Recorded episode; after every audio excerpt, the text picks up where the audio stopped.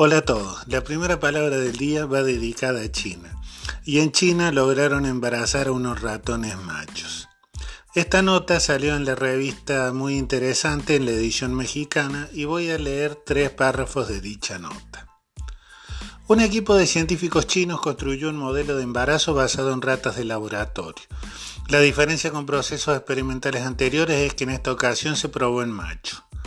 A partir de este esfuerzo, en un entorno controlado, 10 ratas han nacido con éxito por vía cesárea.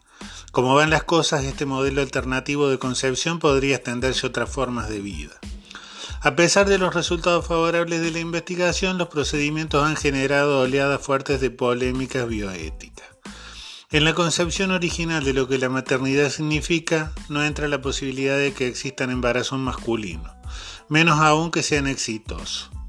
Más allá de la lente positivista con que se tiende a mirar esta problemática, la raíz de esta incomodidad podría estar en la cultura.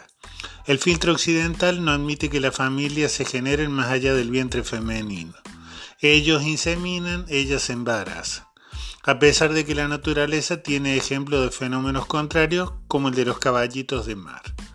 La noción de que sean los hombres quienes lleven el proceso de gestación genera tensiones ácidas en esta parte del mundo. Al equipo de investigadores de la Universidad Médica Militar de Shanghái poco le importa esta visión eurocéntrica. Y si me preguntan a mí, yo estaría de acuerdo con estos experimentos, porque si estos experimentos hubieran existido en 2012, quizás se hubiera, se hubiera evitado la extinción de la especie del solitario George. Mañana, a lo mejor si tengo ganas, hablo de él. Esto es todo por hoy. Sigo mañana. Hasta luego.